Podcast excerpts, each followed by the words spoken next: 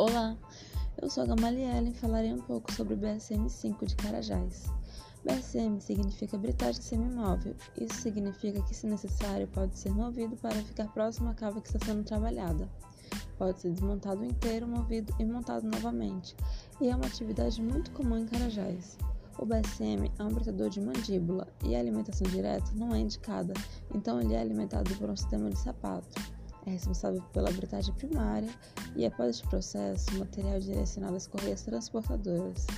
Estas são de linha reta e, para fazer uma curva, é necessário jogá-la em um chute, que irá pôr sobre outra correia transportadora.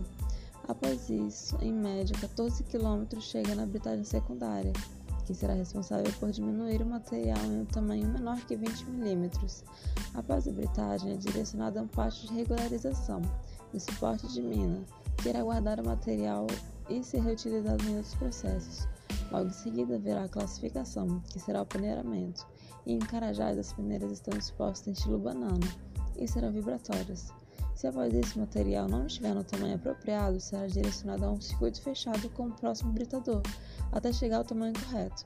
E aqui o material ficará nos tamanhos granulados, interfield e pellet field, e Carajás não faz processo de concentração. Logo que chegar no tamanho desejado, é encaminhado a um pátio onde o material será exposto em pilhas, e nomeado de pilhas de produtos. E com todos os processos, a Vale Carajás consome quase 70% da energia de Tucuruí.